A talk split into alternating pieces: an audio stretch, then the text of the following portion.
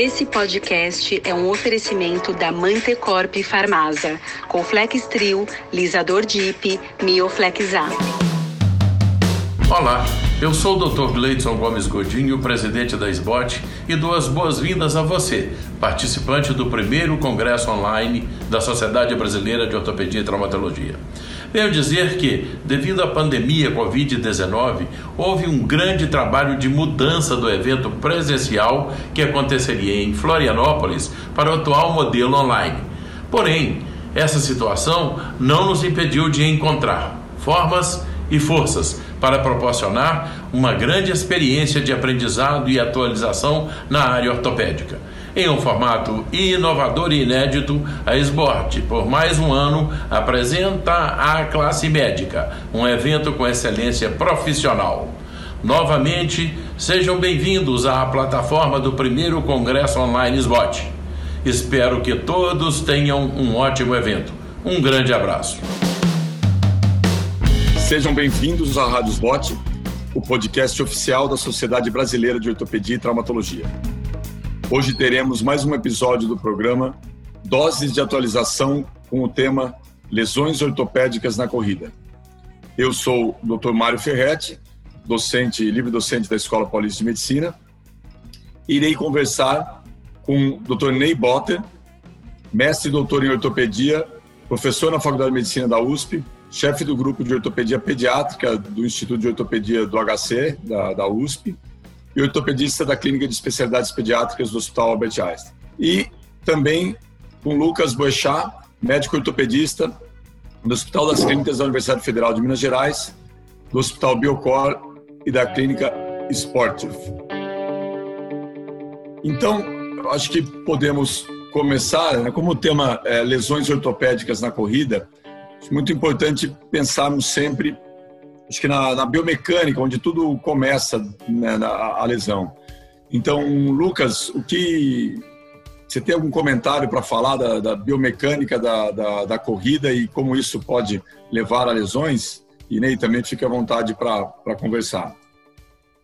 Doutor Mário, obrigado pela pergunta e muito obrigado à SBOT e a vocês pelo convite. Estou honrado de estar participando. Eu acho que primeiro é, é importante a gente lembrar de como que a corrida é um movimento que deveria ser totalmente natural ao ser humano.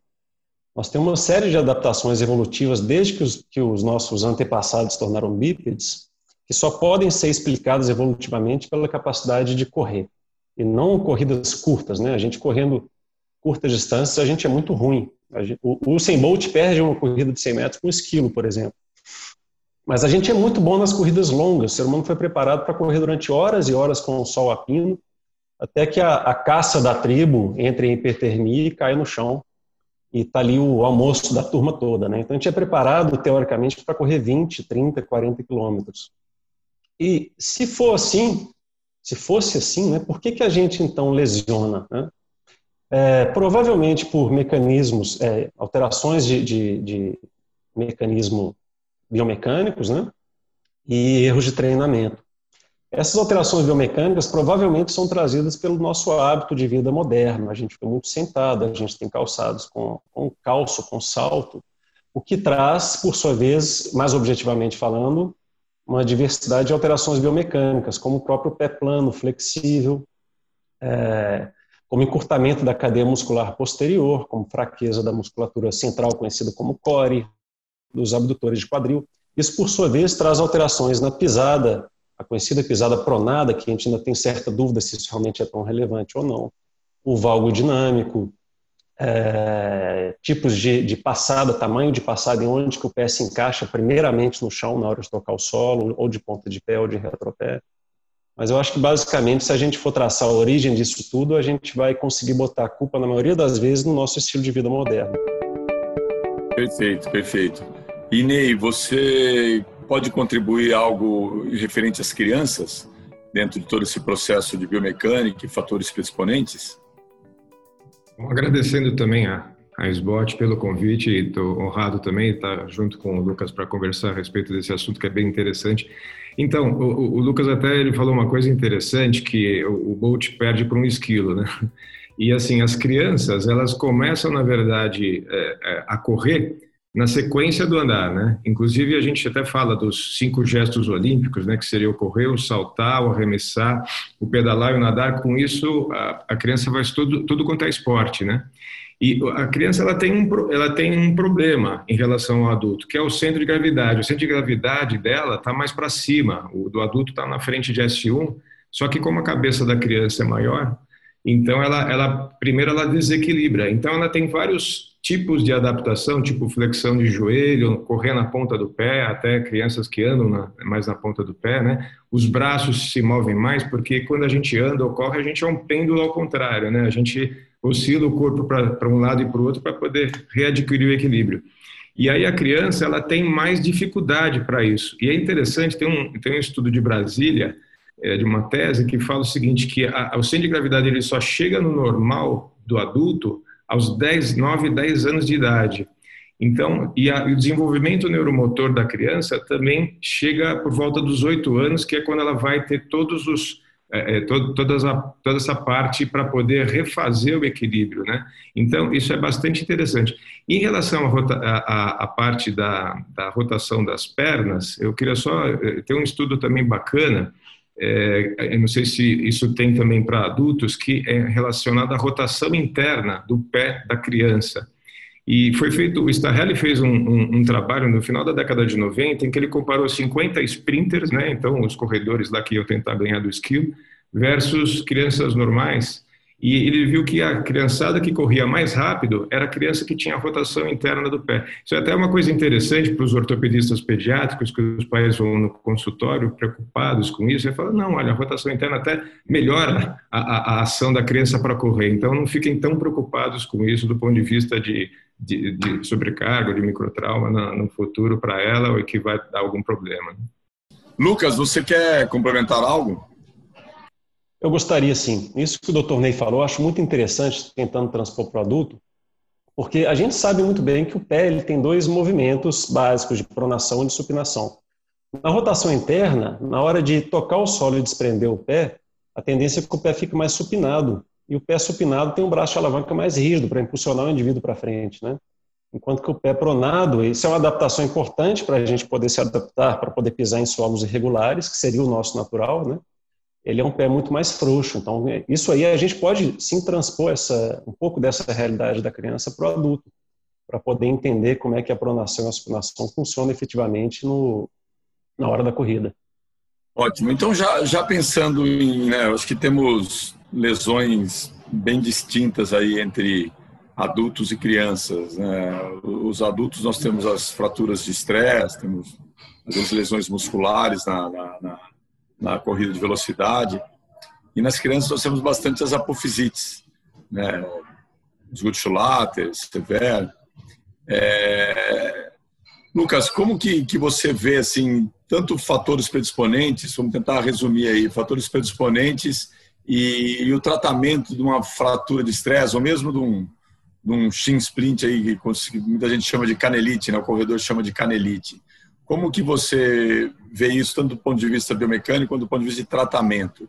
E aí, Ney, se você já poder traçar uma, uma, uma relação já com as apofisites, né? Acho que fica interessante.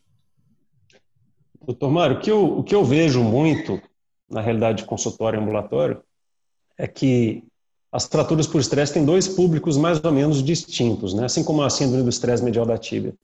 Ou o indivíduo que está tentando entrar no esporte, então aquela pessoa que está acima do peso, aquela pessoa que está com um despreparo muscular total e resolve entrar para a corrida, ou até outros esportes mesmo, incluindo salto, ciclismo, e totalmente despreparada, ela entra para aquela atividade física, gosta, o que é louvável, mas acaba exagerando um pouco. E esse um pouco, às vezes, é pouco mesmo.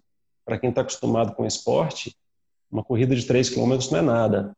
Mas para uma pessoa com flacidez, com frouxidão ligamentar, com musculatura é, incapaz, às vezes isso é bastante para gerar uma fratura por estresse ou shin splint. O outro grupo já é do atleta realmente competitivo, ou de um nível mais alto, ainda que não competitivo, ainda que não profissional. O que geralmente a gente observa é um erro de periodização de treinamento. Né? Os educadores físicos estão muito acostumados com isso, mas muitas vezes as planilhas não são respeitadas ou elas não existem. E na periodização a gente tem que ter fases em que o indivíduo realmente exige muito do seu corpo em que ele ultrapassa as suas é, capacidades prévias.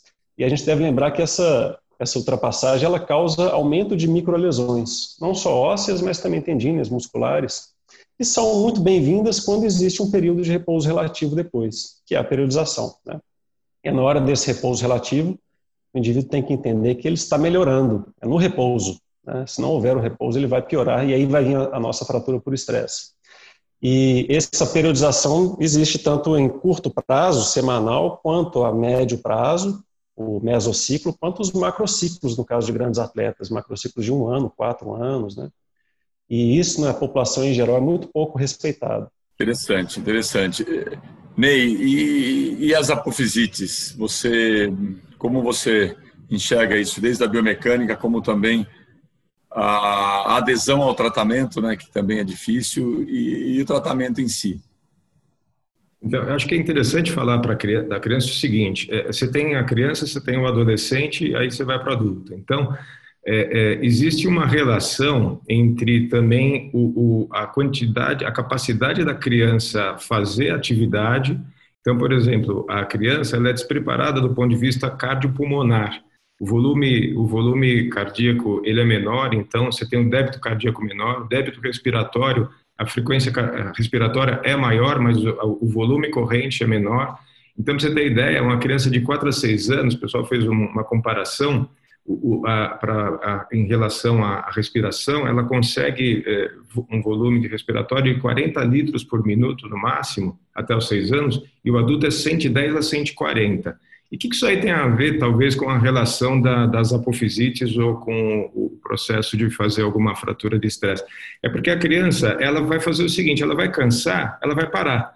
Então é, muito, é mais raro você ter um machucado numa criança, num pré-adolescente, por exemplo. A não ser, lógico que nada é, é, é, é sempre, mas tem crianças que ela, elas vão fazer mais atividade física, até meio forçadas pelos pais, e podem machucar. Mas no natural, no normal, ela já para, por conta justamente dessa, desse despreparo, entre aspas, físico que ela tem. A partir do, da adolescência, vindo já os hormônios sexuais, vindo o GH, Aí isso melhora do ponto de vista respiratório e cardíaco, porque a criança vai crescendo, ela vai tendo uma melhor capacidade física de fazer atividade, mas ao mesmo tempo o osso está crescendo rapidamente. E aí as apófises, que são onde chegam os músculos, onde partem os músculos mais fortes, né, principalmente membro inferior, elas começam a poder machucar. Então, por isso que a corrida é um dos, é um dos é, é, quatro esportes, de acordo com a Academia Americana de Medicina do Esporte, é, é, no atletismo, por exemplo, que causa mais fraturas de estresse, principalmente nas apófises, por exemplo, da bacia, né, nas espinhas ilíacas, na tuberosidade esquiática também. Tem um paciente que ele foi correr 100 metros às 7 horas da manhã, arrancou, eles arrancam a tuberosidade esquiática. Né? E também nas corridas junto com o esporte, claro, né, porque o pessoal vai fazer futebol, vai fazer outras atividades que também podem, é, os membros inferiores podem ser acometidos. E aí a gente também tem as osteocondrites, né? As osteocondrites elas são bastante frequentes, principalmente os gutilatas, que todo mundo está acostumado a pegar na parte de tuberosidade anterior da tíbia, na própria patela também, né? O enlace em cima e embaixo, até o severo lá no calcâneo, né? É, então, assim, são é, é, é, é, totalmente, diretamente ligados ao esforço e às vezes ao despreparo. Outra desvantagem, desculpa, biomecânica do, do adolescente é que o osso cresce na frente. Como o osso cresce antes, a musculatura vai ficando mais curta. Isso vai proporcionando a que as apófises sejam mais solicitadas ainda.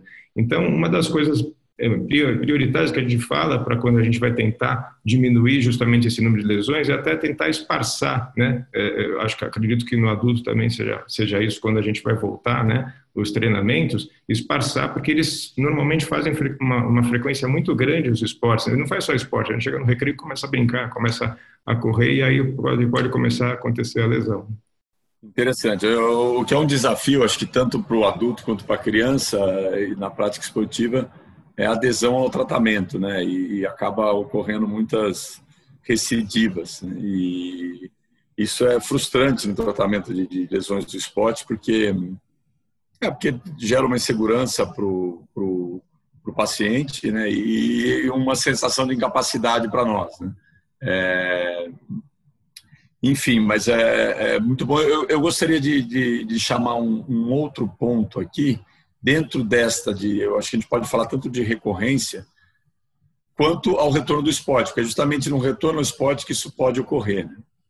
Então, assim, como vocês usam, tanto para criança, para adultos, tem algum critério de retorno ao esporte no, no, geral? Né? Qual que é o critério de retorno ao esporte que, Lucas, você usa para as lesões ortopédicas em adultos, né? E você usa para lesões ortopédicas em, em criança?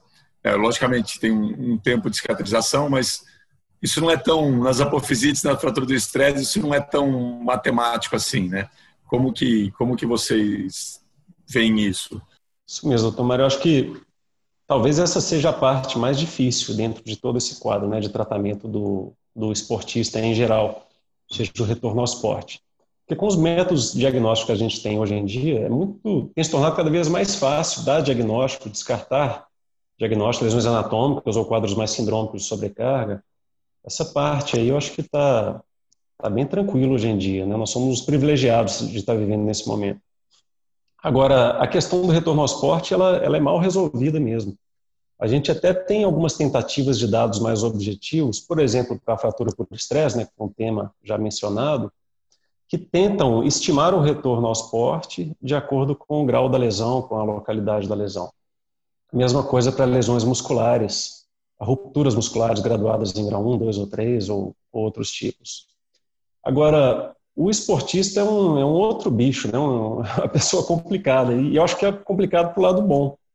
Quando a gente está no ambulatório lá de joelho do Hospital das Clínicas tratando os idosos, o problema é colocar o sujeito de volta na atividade. Né? Ele não quer muitas vezes. O esportista é o outro lado do, da moeda. Ele quer voltar antes, em geral. Né? E aí é que ocorre boa parte das recorrências. É, além dos, das tentativas de critério objetivo, eu tento ter alguma variação, o critério objetivo quando existe, né? Eu tento ter alguma, alguma adaptação é, de acordo com aquele paciente. Então, normalmente, pacientes mais jovens, crianças adolescentes, obviamente recuperam-se mais rápido para a maioria das lesões, e quanto mais velho vai ficando, e hoje em dia a gente tem grandes corredores de 70 anos de idade, né? É, obviamente tudo vai ser mais lento, vai para outra ponta né, da, daquele tempo estimado de, de cicatrização. Mas eu levo muito em conta para a maioria dos pacientes a dor. Eu acho que a natureza nos deu um mecanismo muito bom de estimar o retorno ao esporte, que é dor. Né?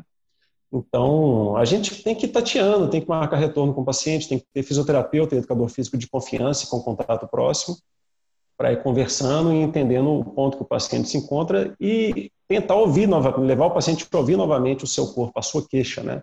Aquela sensação estranha, pré-dor ou a própria dor, tem que interromper o exercício. E fazendo já um parêntese nisso, muito cuidado com os atletas de alto nível. Eles não se tornaram de alto nível à toa provavelmente se tornaram de alto nível porque o limiar de dor deles é muito alto. Né? Então, puxando para um pouquinho longe da, da, corrida, mas eu tenho um lutador de MMA, UFC, que não sabia que ele estava com fratura de costela, treinando, tomando soco no, no tórax. Então, muito cuidado com esse público. Talvez esse seja um público onde os métodos de imagem se tornam mais importantes, apesar de suas limitações. Por exemplo, o edema na ressonância continuou durante muito tempo a maioria das lesões. Mas nesse, esse tipo de gente é, é, necessita de mais exames de imagem para tentar estimar melhor um retorno ao esporte. Ah, e perdão, só mais uma coisinha. Também é muito importante reforçar quanto à necessidade de gradualidade no retorno ao esporte. Tem que ser aos poucos, né? tem que aumentar bem gradualmente para ir percebendo e vendo se está tendo dor ou não, para poder tentar retornar com mais segurança. Muita gente pensa que é, do, é tudo ou nada, né? Agora eu estou curado, vou correr o mesmo tanto. Não é assim, tem que retornar num nível muito mais baixo, tanto quanto a velocidade, tempo de corrida e, e distanciamento entre os treinamentos. É interessante, você colocou o, um atleta profissional, né? eu cheguei na época do CET, do Centro de Traumatologia do Esporte, cheguei, a gente tinha um estágio na, na, na, residência que a gente passava pelo Constâncio Vaz Guimarães, o Centro Olímpico do Ibirapuera. E lá a gente atendia vários atletas olímpicos mesmo, e que disputaram Olimpíadas e até medalhistas olímpicos. E, e tinha um, um, um, rapaz que ele chegou do, do interior como um grande talento, e já nos primeiros três meses, esse rapaz disputou a Olimpíada, chegou em final olímpica. Ele teve sete fraturas de estresse, entre metatarsos, fratura da tíbia, bilateral, é, e, e, ele continuava treinando num ritmo. Ele teve aquela mudança do treinamento do interior para São Paulo, então foi uma mudança abrupta de treinamento, e convivia com sete fraturas de estresse, se queixava frustramente. Então, assim, realmente você tem que, né, antes de fazer os exames, examinar mesmo, apertar os locais importantes que podem vir a, a ser fratura de estresse para desencadear dor e você suspeitar disso. Né? Então, a gente volta lá no, no exame físico mesmo, de, de, de palpação e uma palpação profunda ali para ele poder para poder falar o real, não, aqui dói um pouco. Aí investiga que, que ali tem mesmo. É bem lembrado. Fala, Lucas, você quer, você quer complementar? Sim, não, é lembrando que é, é isso que, que, o senhor falou, os exames de imagem são complementares, especialmente no atleta de alto nível. O atleta de alto nível tem edema espalhado pelo corpo inteiro. Então, se isso não for associado ao exame físico, o exame de imagem que eu elogiei aqui não serve de nada. Né? Perfeito, Lucas. Ney, e, e, aí, e as crianças, e as apofisites e, e, tudo mais, mesmo fraturas avulsão, tratamento conservador, como que você conduz esse retorno ao esporte? O problema do retorno ao esporte à criança é o seguinte: o, o, Lucas ele tem o adulto reclamando que ele quer voltar, e no máximo o treinador junto. A gente tem o, o, a criança, o pai e a mãe querendo que a criança volte ao esporte e o treinador. Então a gente tem um a mais, que é a família querendo é, que a, a, criança retorne, por, e principalmente quando eles já estão fazendo algum, algum esporte que está indo para o alto nível, né? Então, tem muitos, é, muitas crianças de, de clubes aqui de São Paulo e que já estão enveredando para o lado é, como quase já semi-profissional para tentar é, ir naquela especialização e os pais querem que volte, volte, né? E assim, tem as crianças normais que também não param, né? Elas, elas, elas não entendem. É quase como o atleta de alto nível, né? Que ele, que ele você tem que tomar cuidado com ele porque ele vai realmente é, é, querer voltar antes e a criança ela não, ela não entende o que ela tem, o adolescente ele quer voltar, ele quer voltar para o esporte, né? E acho que uma coisa que é muito importante é você individualizar. É, é, isso principalmente nos esportes coletivos, né? Usar o futebol como exemplo. É, não é feita uma avaliação prévia da criança se ela tem um bom alongamento, se ela tem força, força muscular equilibrada entre antagonista e agonista, se ela está crescendo de uma maneira correta, se tem um valgo, tem um VAR do joelho, a gente até tem uma vantagem em relação às fraturas de estresse ou ao, ao, forma das pernas, né, no exame físico, né, em relação aos adultos, que a gente até consegue, numa criança que tem alguma deformidade, você fazer é, é, através de uma epifisiodese, por exemplo, corrigir um VAR um valgo que você sabe que depois no futuro vai machucá-la. Mas, de qualquer jeito, essa, as fraturas, quando já ocorrem, as epifisites, a gente também precisa pesquisar outras coisas, é, Mario. A gente precisa pesquisar metabolicamente, por exemplo, se essa, essa criança está com vitamina D boa, se ela tem, ah, do ponto de vista, tem muito esporte indoor, que começa a criança que acha de vitamina D e, e, e tem trabalho mostrando que as fraturas de estresse elas aumentam inclusive na criança. E outra coisa importante são as lesões musculares. A gente às vezes esquece lesão muscular na criança e também existem associações, por exemplo, medicamentosas até. Eu, é, assim, eu, eu, comentei outro dia que eu, eu, atendi uma criança com uma lesão de todos os músculos é, posteriores da coxa com 9 anos de idade. E aí eu fui pesquisar, falei, nossa, que coisa estranha, a criança já estava tomando simvastatina, porque o pediatra tinha descoberto que ela tinha uma hipercolesterolemia. Então, assim, quando a gente vai, é, é primeiro, então, você tem que individualizar, você tem que tirar da pauta é, as, os fatores predisponentes. Depois, você vai, evidentemente, reequilibrar a força, você vai reequilibrar é, o equilíbrio, o alongamento. O adolescente perde muito alongamento, como eu já falei, por conta do crescimento. E isso depois, aí a dor, ela vai ser o fator fundamental. Eu acho que o Lucas eh, bateu no ponto certo. Por exemplo, se você faz a força exatamente igual do outro membro que não está machucado e não dói, e se você faz o alongamento exatamente como igual do outro lado e você não tem dor, até para as apófises isso também vale. É, por quê? Porque, na verdade, a apófise no, na criança é como se fosse uma lesão de tendão no adulto. Porque o tendão da criança ele é mais forte do que o osso que está em crescimento. Por isso que as apofisites acontecem, até as fraturas de estresse nessas áreas acontecem mais é, justamente por conta disso. Então, conforme você vai fazendo o exame físico e você nota que, mesmo fazendo a força igual, ou semelhante ao lado contrário e o alongamento, aí você começa a retornar. Porque os pais querem saber tempo, né? Quanto são? Seis semanas, oito semanas? Como você disse, Mário, a gente não tem matemática. A gente vai ter que ir aos poucos examinando e verificando. E assim, a gente também tem uma, uma conduta de fazer, já começar com exercícios, mas primeiro o isométrico, depois o isotônico, para chegar no isocinético. Então, assim, é uma, uma coisa que a gente não tem, por exemplo, as armas para o adulto, né? A gente não faz ultrassom, não faz é, é, infiltração, a gente não tem como é, tratar a, a criança nesse, nessa, porque ela está em crescimento nessa fase, com muitas das armas de fisioterapia que se, que se põem para o adulto, né? E nem também com é, é, é, muitos anti-inflamatórios. Então, a gente precisa, e o anti-inflamatório tem que ser evitado, inclusive, né, nas lesões musculares, mas, e, e, em geral também, mas é muito importante a gente reavaliar sempre clinicamente, que nem o Lucas falou. E quando começar realmente a não ter dor, aí você vai soltando aos poucos. E, ter, e você aí você reequilibra também o tempo que ela faz, a frequência que ela faz o esporte. Porque se ela fizer muito, ela vai voltar a lesar, ela vai voltar a machucar de novo. É interessante, é aquela, aquela história da, da demanda, né? A demanda tanto da criança quanto do adulto, com a capacidade funcional dele ou dela, no, tanto no retorno ao esporte quanto para causar lesão, né? Ele pode tanto causar como dar recorrência e como também tem que balancear para o retorno. Mas, gente, eu acho que foi uma, conversa ótima. Vou dar tempo para falar mais sobre vários assuntos aqui. Eu acho que fica para o próximo, pro próximo capítulo do, do nossa, nosso podcast. Eu gostaria de agradecer muito ao Dr. Ney, ao Dr. Lucas, e em nome da SBOT, e agradecer a SBOT pelo NAEASEC, que vem ajudando a, a, montar isso tudo, na, na, pessoa do Dr. Francisco, e também na, na, na pessoa do presidente, Dr. Gleidson. Muito obrigado a todos. Obrigado, pessoal. Obrigado, doutor Mário, doutor Ney. Foi um prazer participar. Obrigado, Asbote. Aquele abraço. Obrigado. Obrigado, Lucas. Obrigado, Mário. Até a próxima.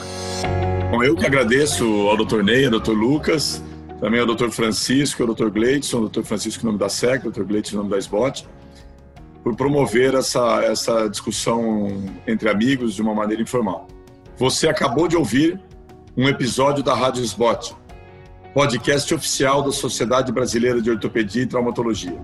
Todas as edições estão disponíveis no site www.spot.org.br e também nas principais plataformas de streaming. Nos vemos no próximo episódio. Até lá.